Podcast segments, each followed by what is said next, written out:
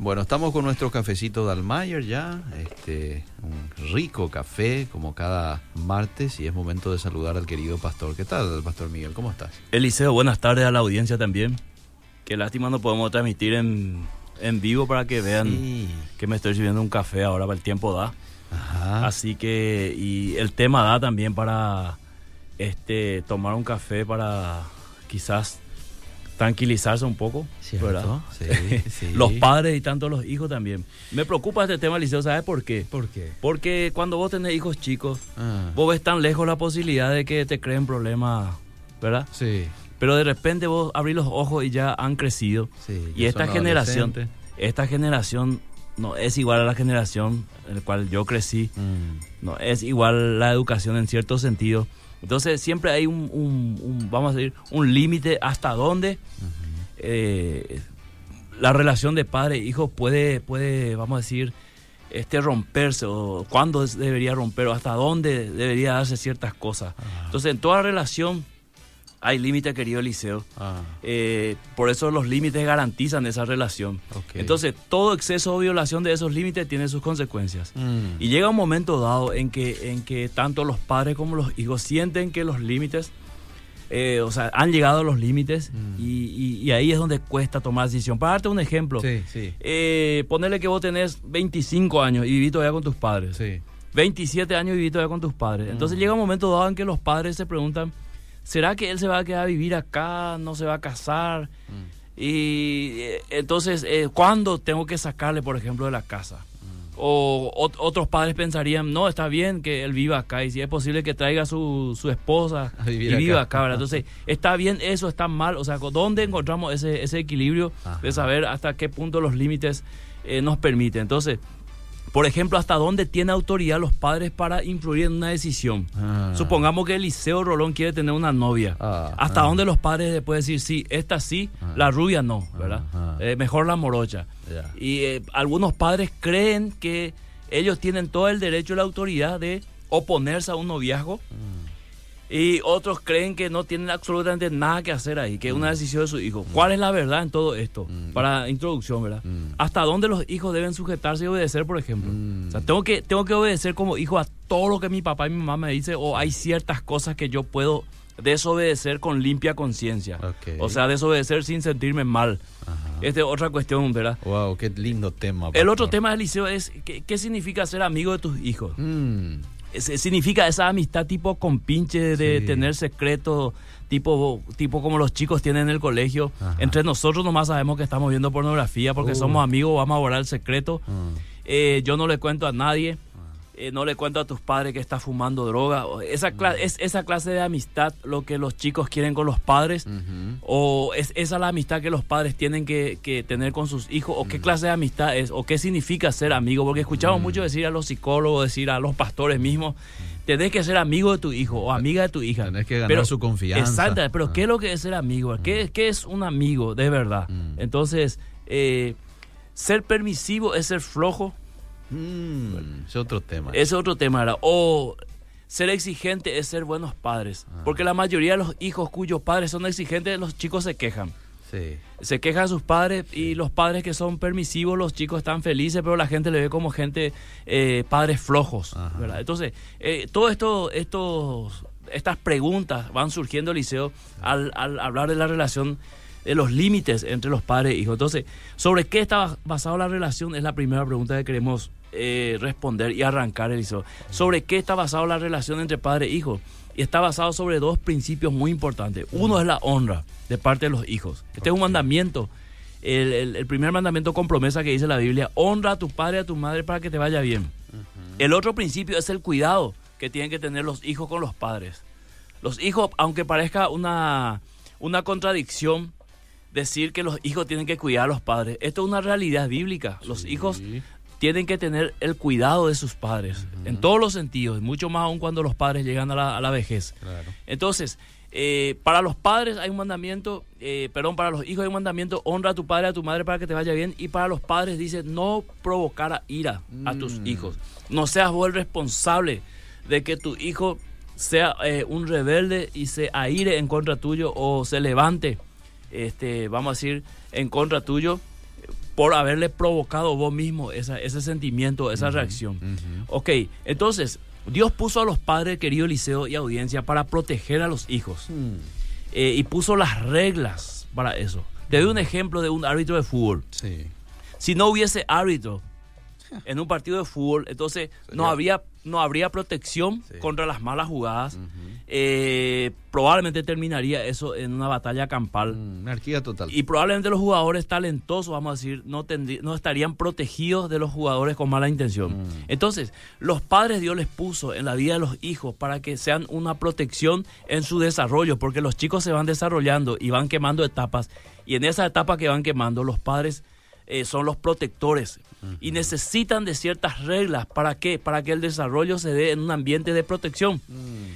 Estando el árbitro en la cancha, los jugadores se cuidan de las faltas eh, porque saben que hay una regla que si ellos la violan va a venir una consecuencia. Entonces, mientras está el árbitro, y ahora hay cada vez más árbitros en los partidos. Antes había tres nomás, ahora ya hay como seis, siete. Inclusive hay otro que está en una oficina con una pantalla viendo, ¿verdad? Para proteger el espectáculo. Entonces, si hay una falta violenta eh, y el árbitro no ve, bueno, esos los otros árbitros pueden ver y este, esto ayuda para que haya una expulsión, una sanción. Entonces, eh, las reglas son para protección, para mejor convivencia en una casa entre padres e hijos. Son de prevención y también son de desarrollo. Muchas las, eh, de las reglas que hay en las casas, que los, a- la mayoría de los padres han puesto, son para ayudarle al muchacho a desarrollarse, a la chica. ¿Para qué? Para que cuando llegue a trabajar en algún lugar, a desarrollar ciertas amistades, ciertas relaciones, le sirva. Por ejemplo, para, así para, para, para arrancarme un ejemplo, si los padres le enseñan eh, a sus hijos a sentarse correctamente en la mesa eh, y saber eh, disfrutar ese momento en la mesa, eso va a hacer que el chico en su desarrollo, cuando vaya a cenar con su jefe, con su compañero de trabajo, de facultad, o con una chica o un muchacho, esto le va a servir más o menos cómo debe comportarse en una mesa. Entonces, querido Eliseo, los hijos, dice la Biblia, son flecha para los padres, Mm. en las manos de los padres. Es decir, son como, como lo que le da sentido a los padres. Entonces, ellos pueden proyectar lo que han recibido los padres y retribuir al mismo tiempo. Sea, esa es la función del hijo, ¿verdad? Mm. Proyectar lo que los padres le han dado y retribuirle a los padres lo que ellos han invertido en él, en, todos en todas las áreas. Me preguntaba económicamente, económicamente también, ¿verdad? Porque hay muchos chicos que comienzan a trabajar y todo para él, para él, y nada que ver con sus padres. ¿Por qué? Porque con la teoría de que papá trabaja y mamá trabaja, entonces yo no necesito darle. Mm. Así que esto no es cierto. Igual tiene que ser una costumbre buena este, proveer para los padres. Ok, ¿verdad? Porque esto es un principio bíblico. El que no provee para lo suyo es peor que un incrédulo, dice Pablo.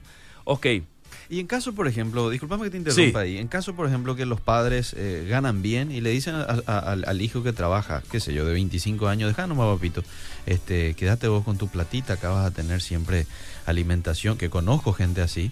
Eh, ¿cómo, cómo ves el, el tema? ¿Es bueno que el hijo, bueno, este, co- coma, viva gratis o, o tiene que dar algún tipo de aporte? ¿Cuál, cuál es la- yo- el equilibrio? yo admiro a esos padres, pero no estoy de acuerdo. Mm. Hay que, hay que enseñar, hay que enseñarles, perdón, Eliseo, a los hijos a saber dar en el momento preciso. Porque Ok. en el momento que él quiere dar y vos le atajás, Mm. no hay garantía que más adelante te quiera dar. Cuando vos necesitas, él va a querer dar. Mm. Por eso es- esto es un ejercicio. Ya. Entonces, yo sé que hay padres que son demasiado ya generosos y dicen, no, deja nomás, mi hijo, deja nomás. Mm. Y el chico quiere colaborar con la luz, no deja nomás. Si quiere colaborar con la comida, no deja nomás, ¿verdad? Mm. Y después el chico toma tan en serio, falta la para la luz y la comida y él se hace el desentendido. ¿verdad? Mm. Sí, tiene, pero no, no, no quiere dar. Entonces, esto también es una... Una Un ejercicio, Una cierta forma de hacer ejercicio y saber hasta dónde, dónde están mis límites, que es nuestro tema hoy, ¿verdad? ¿Cuáles son los límites? Entonces, dice un refrán del liceo, donde termina tus derechos comienzan los míos. Mm. Entonces, ¿dónde terminan los derechos de los padres hacia los hijos? ¿Y dónde comienzan los, los derechos de los hijos hacia los padres? Que es una buena pregunta. Y yo espero que los padres que están escuchando y también los jóvenes opinen eh, a través de nuestro WhatsApp. Mm. Sí, Eh, y quizás- 0972 sí. 201 400. ¿eh? No, no estamos en el Facebook lastimosamente, pero igual eh, el WhatsApp nos va a ayudar. Sí. Enseguida vamos a entrar así que Miki soluciona el tema. Sí. Eh, porque esto es muy importante, escuchar la opinión desde la perspectiva de los hijos Cierto. y de los padres. ¿Por qué, Liceo? Porque es posible que en un hogar los padres piensen de una manera Mm. y creen que sus hijos eh, están de acuerdo con esa manera de pensar, pero la realidad es que los chicos están totalmente opuestos a ese pensamiento, mm. ¿verdad? ¿Tenés algún ejemplo ahí? Eh, te voy a dar enseguida, voy a dar enseguida. Cómo, cómo, cómo, los padres, por ejemplo, pueden pensar algo para su hijo. Mm. Y el chico, te doy un ejemplo, una carrera el chico está ya en el último año del colegio, la secundaria, y los padres están preparadísimos para que su hijo ingrese a la facultad de Derecho para ser abogado. Mm. Y ya se están moviendo, ya ven la, cooperativa, el préstamo para el, examen de ingreso, y el cursillo y todo eso. El chico quiere jugar fútbol o quiere estudiar nutrición. Mm. Llega el momento y él, él le manifiesta su deseo y ahí hay un choque. Mm. ¿Por qué? Porque esos padres siempre han tenido eh, vamos a decir, el pensamiento, vas a estudiar lo que te conviene. Y nosotros sabemos qué es lo que te conviene. Y le va a decir, nutrición no te da de comer, le va a decir. Mm. No vas a ganar plata ni vas a abogado, vos agarrar esos casos grandes y te y si le está aduana, los tres juntos agarrar. ¿verdad? Entonces es un pensamiento de los padres hacia los hijos, pero que los hijos no comparten. El chico dice, no, yo a mí me gusta la nutrición, me gusta cuidar a las personas, yo estoy proyectándome a algo más ah. sano, no, no ah. estoy pensando ahora en dinero. Y comienza el quiebre ahí y ah, tiene que haber una, una negociación ahí al final, ¿qué es lo que vamos a hacer? Porque no puede estudiar nutrición y derecho a la vez. Mm. Entonces, ¿renuncia el chico a su deseo o renuncia a los padres a su ambición? Hmm. ¿Qué hacemos ahí? Es para darte un ejemplo. Entonces, ¿dónde terminan los derechos de los padres y dónde comienzan los derechos de los hijos? Mm. Eh, cuando este, los padres están viendo una disciplina un castigo, o cuando el chico ve como una consecuencia de sus acciones. Es decir, cuando los padres ejercen un castigo, el chico está pensando, me están castigando. Mm. Y los padres están diciendo, no, esta es la consecuencia de tus acciones. Nosotros no te estamos castigando. Entonces, eh, ¿cuánto o cuándo los padres se sienten deshonrados y cuándo realmente son deshonrados? Mm. ¿Por qué te digo esto, Eliseo? Porque muchos padres piensan que son deshonrados. Como la Biblia dice, honra a tus padres y a tus madres y hace algo el chico eh, y enseguida relaciona, me estás deshonrando, mm, ¿verdad? Mm. Supongamos que el chico jugó en el colegio un partido, ¿verdad? Y metió un gol en contra. Y, los padres dicen, qué deshonra, qué vergüenza, ¿verdad? Ah. Violaste el mandamiento, ¿verdad? Entonces, nada que ver. Mm. Entonces, depende mucho de la perspectiva de los padres para que eh, se pueda dar este tema de la deshonra o no. Entonces, yo quiero explicar un poquito hoy estos límites y cuando verdaderamente eh, los chicos están deshonrando a sus padres mm. y cuando verdaderamente los padres están provocando a ira, que son los dos principios con los cuales hemos arrancado. Mm. Entonces, querido Liceo, con esta introducción, la pregunta que nos hacemos es, ¿hasta dónde van los límites? Mm. Por ejemplo, ¿hasta dónde va el límite de la privacidad? Para que los padres puedan invadir la privacidad de sus hijos, tiene que, tiene que ocurrir algo. Si no ocurre este algo, ah. Entonces, eh, ellos están violentando algo en la vida de sus hijos que es un derecho de cada persona de la privacidad. Ahora, los padres que me están escuchando me estarán diciendo y me, me querrán colgar en este momento, decir, yo tengo derecho a ingresar en el mundo de mi hijo cuando yo quiera. Mm. En cierta manera tiene razón, pero en cierta manera no. Mm. Te doy un ejemplo. Mm. Supongamos que este que un chico eh, se esté bañando, ¿verdad? Y los padres, yo quiero ver si te está, te está bañando bien o mal. Mm. Abre la puerta del baño, abre la, la cortina de la, de la ducha mm. y observa, ¿verdad? Mm. Eso para mí es ya eh, transgredir un límite de privacidad, ¿verdad? Especialmente cuando los chicos ya son un poco grandes. Estás hablando de un niño de 8 años. Estoy hablando de un niño de 8, 10, 12 años, ¿verdad? Que para los padres siempre los chicos van a ser chicos. Ah. Pero para los chicos no es así. Los chicos van quemando etapas y van, van viéndose de otra manera en relación a sus padres. Por ejemplo, eh, un padre que tiene una nena eh, le puede vestir hasta cierta edad, luego la nena ya no quiere que el papá le vea ni que le vista, ¿verdad? Entonces eso es natural, normal. El papá no tiene por qué decir, no, yo te voy a vestir hasta cuando yo quiera. Mm, y ya tiene 18 años su hija y le quiere vestir. Y coste que hay padres, están escuchando durante la radio, y quiere imponer la vestimenta a sus hijos. ¿Entendés? Mm. Le así, esa, esa, ese vaquero con la rodilla rota no te vas a llevar, ¿verdad? Y hay todo un conflicto porque al padre no le gusta. Y le dice lo siguiente, mm. en mi época, dicen, no usábamos este vaquero, ¿verdad? Claro, porque en su época los vaqueros se rompían de viejo, ¿verdad? O sea, si usaba era porque iba ahí en ¿verdad? Pero ahora viene lo así. Entonces, es, esos, ese, esos conflictos que nos llevan a un límite de entender, ¿tiene razón o no tiene razón? ¿Quién es lo que mm. tiene razón ahí? ¿El hijo que se molesta por eso o el papá o la mamá que se molesta por eso? Entonces, eh, La única forma de traspasar la, la privacidad de los hijos debería ser, Eliseo, cuando considera un peligro inminente, cuando los padres consideran un peligro inminente. Supongamos que toman el celular de su mm, hijo, mm. ingresan su, le obliga a que le dé su contraseña de Facebook, mm. Eh, entonces ingresa a ver si no hay una relación tipo vía internet con algún adulto, ¿verdad? Que es muy peligroso hoy en día, mm. porque los padres sospechan que hay algo de eso.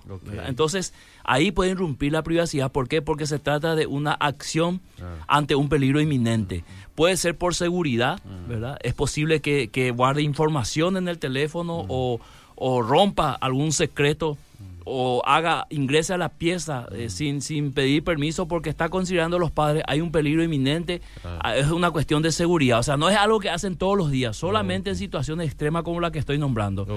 O este, hasta dónde puede interferir en una decisión mm. los padres. ¿Pueden los padres siempre influenciar o interferir en la decisión de sus hijos? Y la respuesta es no. Ahora, si lo hacen, tienen que ser en casos específicos y cuando hay una situación eh, por ejemplo, cuando un padre está viendo que el candidato de su hija o, la candidata de su hijo es un peligro para él, mm. ya comprobado, es ahí donde ellos pueden eh, intervenir y decir, esta relación no, nosotros no vamos a permitir y vamos a hacer todo lo posible para que no se dé.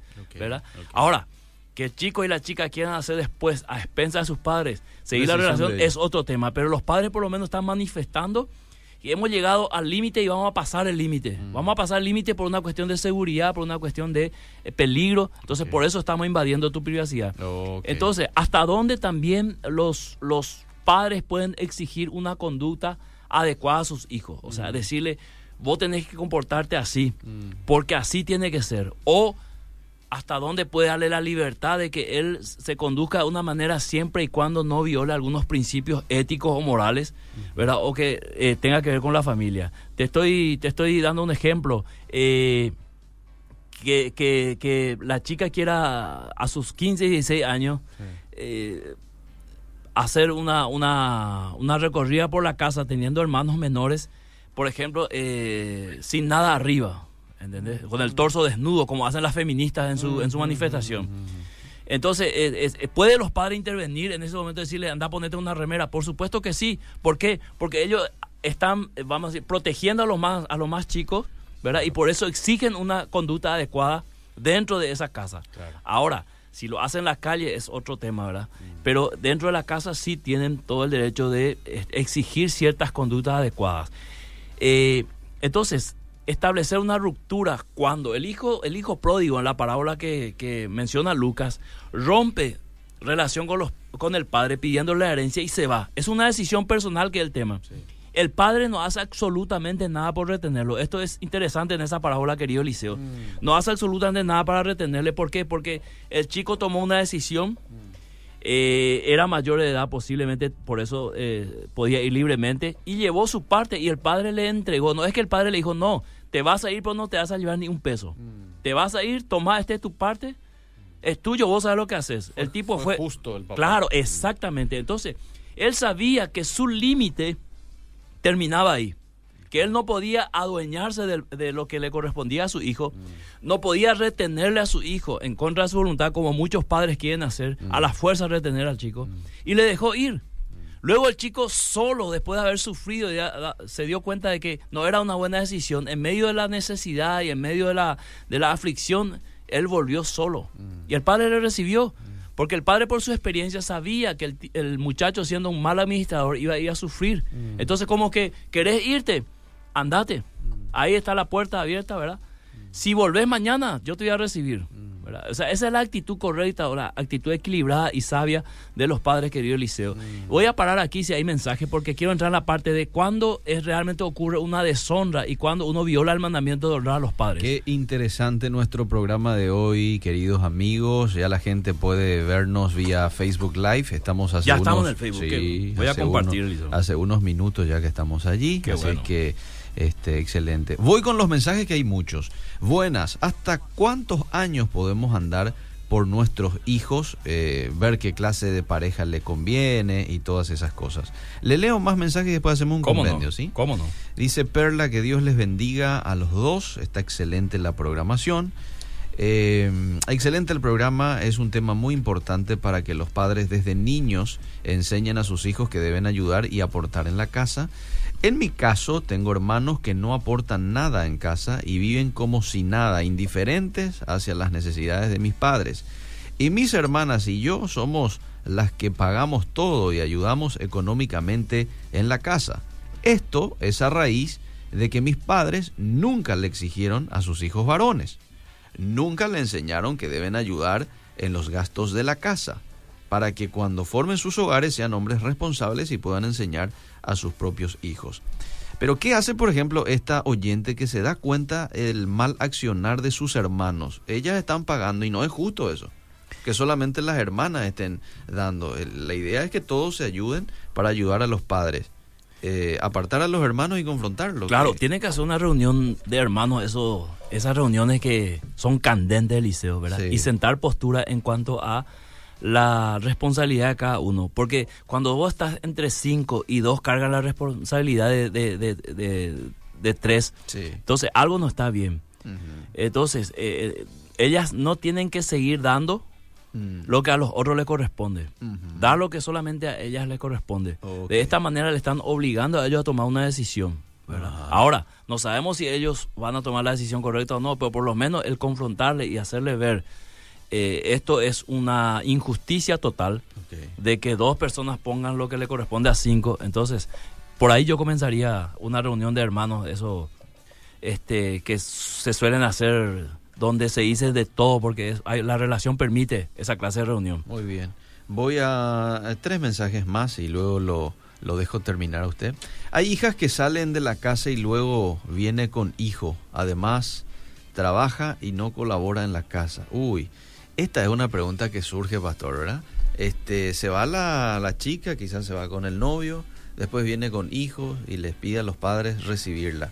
Eh, ¿Cómo puede accionar en un caso así un papá, una mamá? ¿Le recibe, le pone reglas, restricciones? ¿Cómo, ¿Cuál sería el...? Vos sabés, Eliseo, que los padres tienen derecho de admisión. Mm. ¿En qué sentido, Eliseo?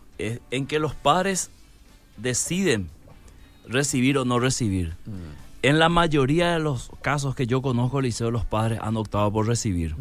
Hay un porcentaje mínimo, muy mínimo, que dice, bueno, esa es tu elección, anda a solucionar vos, ¿verdad?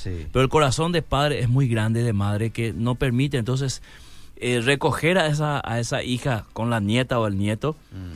y hacer que su estadía ahí en la casa recupere todo lo que había perdido, es decir, recupere su, autoestima, las responsabilidades y que le sirva como una segunda escuela, una segunda oportunidad para no cometer errores. O sea, que lo hagan ver como te recogemos eh, para algo. No solamente te recogemos porque no tenés dónde ir, sino te estamos recogiendo para algo. O sea, queremos aprovechar este tiempo que vos estás aquí con tu bebé para hacer algo productivo contigo, ¿verdad? Eh, quizás que ella trabaje y le cuiden su bebé, mm. quizás el próximo novio que aparece ya tener más cuidado para que no venga un segundo hijo en esas condiciones mm. y poner reglas claras eh, para que la persona pueda no solamente usar la casa de sus padres como un hotel mm. y como una guardería, sino verdaderamente vivir una vida en familia sujetándose a, las reglas de la casa. Porque este otro problema, Liceo, cuando los hijos vienen a la casa de los padres en, esta, en estas condiciones, vienen y quieren usar solamente como un hotel y una guardería y no quieren eh, que nadie le ponga reglas de qué hora tiene que venir, qué hora tiene que salir, ¿verdad? Y cuando voy viviendo en un lugar, Liceo, aunque vos alquiles la casa, mm. hay reglas, hay un contrato que respetar. Entonces, cuanto más en la casa de los padres, no importa que tenga 30, 40 años, los hijos que viven bajo el techo de sus padres tienen la obligación de adecuarse a las reglas de la casa. Mm. Porque si no les gusta, entonces eh, no van a poder vivir ahí. Supongamos que el papá dice, bueno, en esta casa este se apaga la tele a las 11 porque todavía hay criaturas y bueno, el portón se cierra a las 12. Mm. Y, y, bueno, hay que adecuarse, Liceo. Acá en la Facultad de Teología, acá al lado de Obedira, hay una regla, creo que Miki, ayúdame, el portón se cierra a las, a las, 11. A las 11, a las 11. Y el que llega después de las 11, bueno, eso se dijo antes de iniciar la clase, antes de que se haga el, contrato para vivir ahí. Ya se sabía que a las 11 se cierra el portón. Entonces vos manejás tu vida y tu horario. Si vos te das cuenta que no llegas para las 11, bueno, buscate un lugar para dormir. Mm. Pero acá así nomás no le van a abrir el portón, ¿verdad? Mm. ¿Por qué? Porque los encargados tienen que también descansar. Entonces, cuando hay reglas y las reglas son coherentes, las reglas son, eh, vamos a decir, analizando así, son buenas y productivas, mm. No hay por qué eh, quejarse. Entonces, si, si los padres le reciben a esta, a esta chica con su hijo, ella debería vivir en la casa normalmente sin, sin ninguna regla especial. ¿verdad? Me refiero a la convivencia, no al, traer una criatura. Eh, sabemos que la criatura necesita un cuidado especial. Esta es una madre soltera muy preocupada porque tiene un hijo de 19 años que no le interesa trabajar, dice. Se encapricha y duerme hasta el mediodía. Él practicaba fútbol, pero eh, le fue bien y creo que no le fue bien, probablemente quiso escribir, y se frustró. Lo que pasa es que su papá nos dejó cuando yo estaba embarazada y no le conoce y parece que eso le volvió así con mucha ira. Ella pregunta qué puede hacer. El, chico fue abandonado por el padre. Ambos, sí. Ambos, sí. Bueno, es, es una situación, Liceo, que muchas personas viven y que ella sola, eh, no sé si va a llegar a lograr eso, Eliseo, sola, mm. ¿verdad? Porque siempre la figura paterna es, es, vamos a decir, fundamental en el desarrollo del, del chico, ¿verdad? Mm. Pero eh, ahí va a tener que ponerse ella en el papel de papá y mamá, ¿verdad? Tal vez quizás pueda pedirle ayuda a algún tío, eh, algunos parientes que le ayuden con ese tema, ¿verdad? Porque hay mm. cosas que el chico va a tener, por ejemplo, que va a necesitar hacer y que a lo mejor ella no va a poder por una cuestión de trabajo, qué sé yo, ir a un partido de fútbol, ir al cine, ¿verdad? Eh, y cosas así que, que, que cualquier padre podía haber hecho y al ausentarse queda un vacío ahí. Entonces, eso, ese vacío que dejó el papá hay que tratar de llenarlo. Eh, y si es necesario pedir ayuda, hay que pedir ayuda. Tengo 35 años, soy aún soltera porque no aparece aún mi futuro esposo. Pero trabajo y ayudo a mis padres en todo lo que ellos necesitan. Yo soy independiente, dice. Y esta es la manera en que uno tiene que actuar. Qué bueno, Liceo. Toma, papá, este para tu luz, tu agua de este mes, para el internet. Hay varios gatos en la casa que uno puede eh, colaborar. Buenísimo el programa Liceo a full trabajando en la cooperativa Medalla, dice Rodrigo. ¿Cómo hago para volver a, escuchar y pasarle a otras personas? Podés ingresar al podcast en la web de Radio Bedira, www.bedira.com.py. Ahí vas a podcast, vida positiva, íntegramente vas a tener el programa desde mañana, tengo entendido, ¿verdad? Sí mañana, pues esto se va a alzar entre hoy y mañana a la mañana se alza el programa, de manera que mañana de tarde ya vas a tener íntegramente el programa. Eliseo, querido, voy rápido, así le damos más lugar a, la audiencia. Vamos, vamos. Eh, ¿Cuándo ocurre la deshonra real? Eh. Porque hablamos de, que los padres interpretan muchas veces una deshonra cuando en realidad el chico no le deshonró.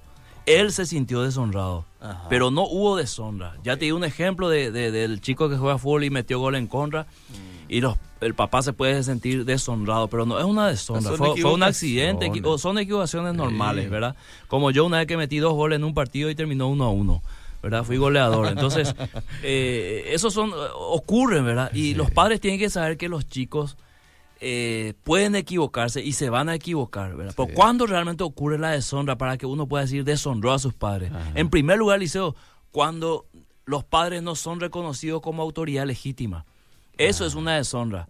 ¿Por qué? Porque si Dios puso a los padres como autoridad para dirigir la vida de sus hijos, eh, para darle, eh, vamos a decir, un destino, y ellos no le reconocen como autoridad legítima, entonces eso es una deshonra, porque la, la, palabra honra significa en primer lugar respeto.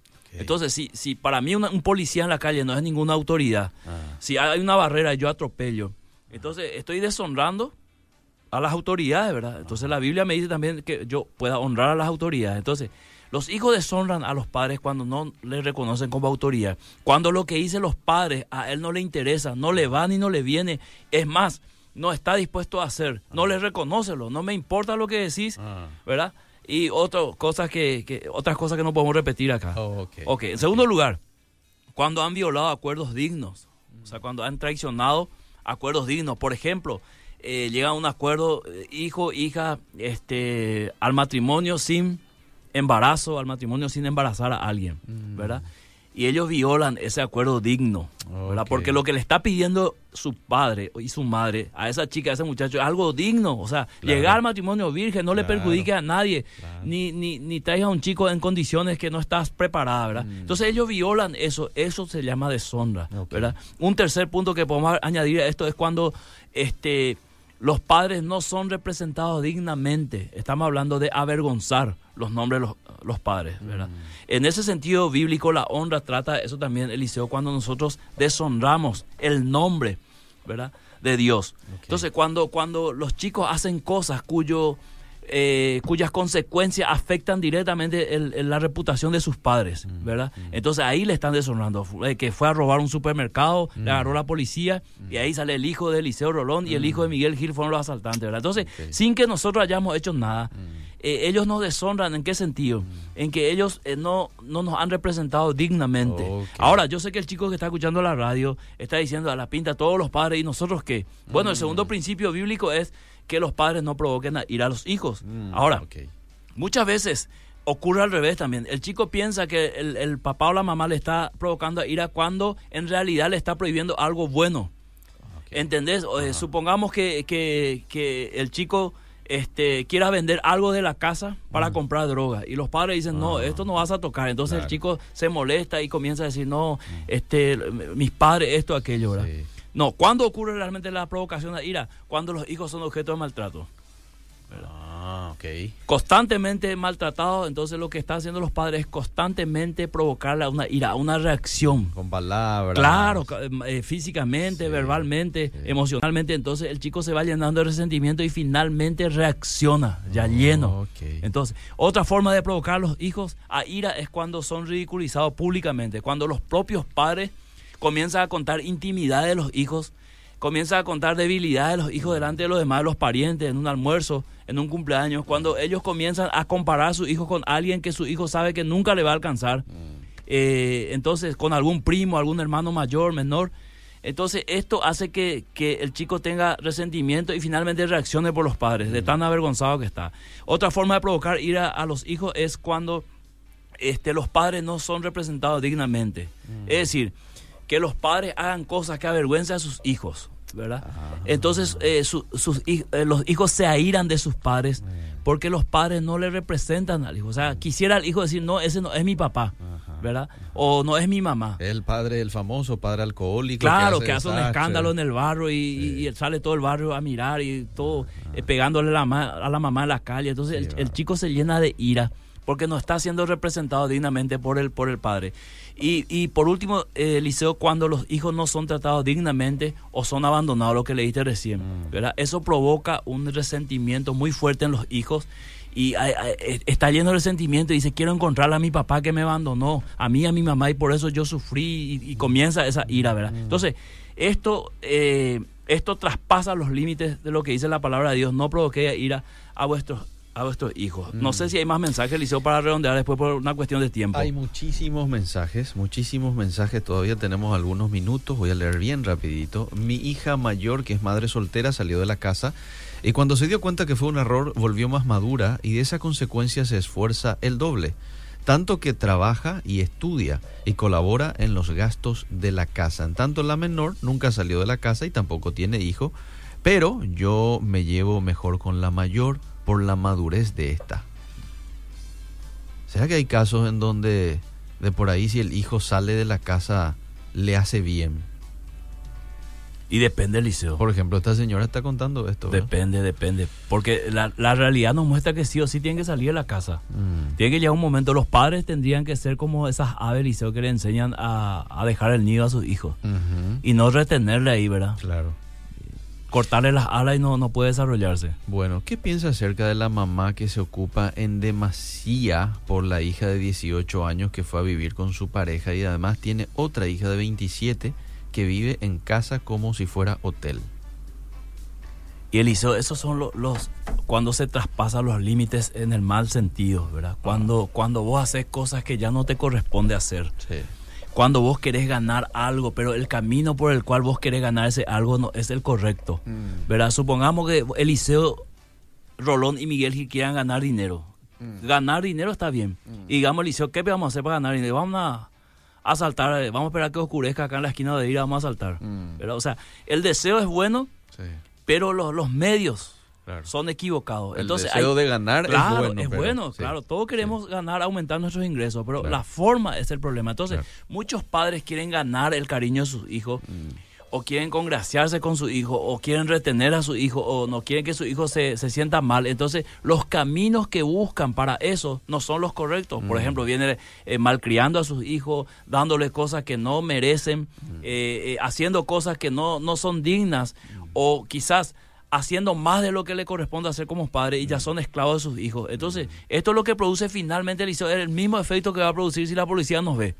¿Verdad? O sea, va a llegar un momento dado en que todo eso va a tener una consecuencia drástica en la vida de los hijos. Quiero que se refiera a esta pregunta porque me parece que es el caso de mucha gente. Un hijo de unos veintitantos años en donde constantemente está pisando las reglas claras y firmes que en su momento su papá y su mamá ya lo hicieron entender, ¿verdad? Vas a llegar a las 12, él llega a las 3 de la mañana. Eh, no me gusta que traiga, qué sé yo, por decir, mujeres aquí en casa, él trae, ¿verdad?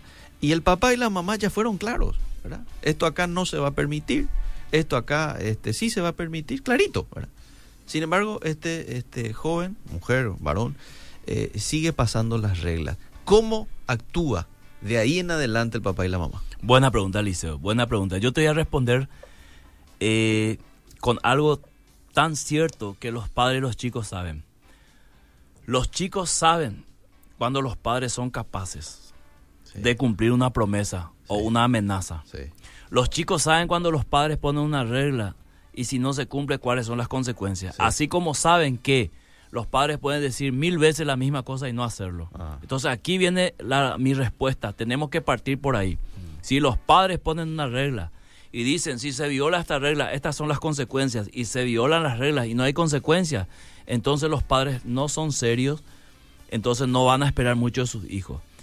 Ahora, respondiendo a tu pregunta de una manera eh, efectiva, vamos a decir, a lo concreto, inmediatamente los padres tienen que tomar eh, medidas, Eliseo, porque el accionar de los hijos va a traer una consecuencia. O sea, si los padres dicen, acá no me vas a meter mujeres, acá no vas a meter bebida, mm. y los chicos hacen, mm. están violando una regla, para su bien, porque mm. lo que está pidiendo su padre es algo digno. De eso hablamos hace rato. Entonces, eso tiene que tener alguna consecuencia. ¿Qué consecuencia? No sé, porque cada padre decía, si yo digo ahora, echarle de tu casa, algunos me van a tildar de, de, qué clase de pastor soy, ¿verdad? Mm. Pero cada padre tendría que tener ya de antemano las consecuencias para ciertas reglas. O sea, es decir, mira, el día que vos traigas mujeres acá y eh, traigas bebida acá frente a tus hermanos, este, yo te pongo el bolso en, la, en el portón y te vas. Mm. O sea, la advertencia ya viene como hace Dios. Mm. Dios nos advierte y ya nos da las consecuencias para que nosotros después digamos, eh, bueno, voy a hacerlo o no, ¿verdad? Entonces, eh, si hubo una amonestación, yo soy de aquellos que eh, tiendo a ir al liceo por lo menos con dos oportunidades. O sea, doy la primera y que el hijo, el hijo diga, yo no creí, pensé que estaba bromeando, papá, dame una oportunidad, ¿verdad? Mm. Ok, una oportunidad. En la segunda ya no hay excusa, querido Eliseo. Entonces, cada padre tendrá que determinar cuáles son las consecuencias mm. que va a, aplicar a sus hijos en esa, especialmente cuando los chicos ya son grandes, Eliseo. Porque este que a los grandes ya no le podés dar una disciplina, ¿verdad? Esa es una pregunta también, ¿hasta qué edad me puede pegar mi papá y mi mamá, verdad? una buena pregunta, ¿verdad? Y yo diría así respondiendo mal y que me disculpen ya los que están escuchando la radio, ah. hasta que merezcas. Ah. Porque la Biblia es claro también que el necio eh, estira el garrote, ¿verdad? Ah, Entonces, eh, pero cuando ya es grande es difícil hacer eso. Entonces tendría que venir algunas consecuencias. Y eh, las mismas consecuencias que ocurriría afuera. O sea, si vos armas un desastre en un, en un copetín, mm. estás viendo un partido, estás armando un desastre, el dueño del copetín va a llamar a la policía y te va a mandar adentro.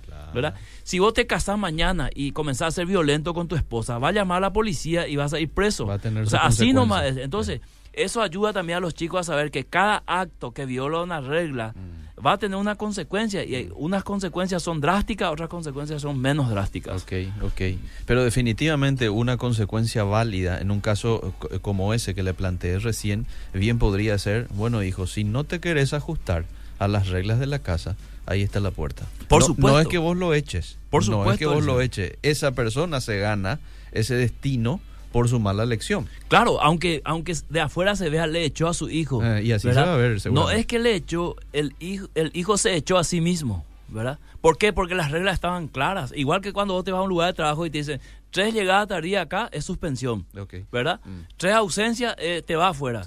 Entonces, ¿qué es lo que vos vas a protestar? Mm. Si vos llegas tarde o faltás tres veces, no es que el patrón está haciendo malo, las reglas estaban claras. Ya, amigo, en el contrato dice tu hora de trabajo. Exactamente, Está ahí lo que vos tenés que hacer, está tu horario de llegada, ¿verdad? Este, ¿Cómo vas a querer, si todos los días del, del, mes llegaste tarde, cómo vas a querer cobrar íntegramente tu sueldo, por ejemplo? Por eso, ah, que por eso que los límites en la relación de padre e hijo lo marcan las reglas y toda regla tiene que ser digno, como dijimos, para el desarrollo de, los hijos, para protección, ¿verdad? Y tienen que ser reglas adecuadas, como tampoco poner una regla que es imposible de cumplir, ¿verdad?